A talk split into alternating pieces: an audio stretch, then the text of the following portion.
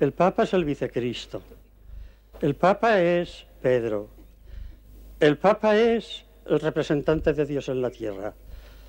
Nuestro amor de cristianos tiene que ser así. Jesucristo, María Santísima, San José, el Papa. El Papa por encima de todo. En la tierra está formando una sola, por decirlo así, una sola unidad de amor con Cristo, con María Santísima Madre de Cristo, con José Padre de Cristo y el Papa. Te he contestado ya, ¿eh? Amar al Papa. Sí, para el Papa, para el Papa este... este...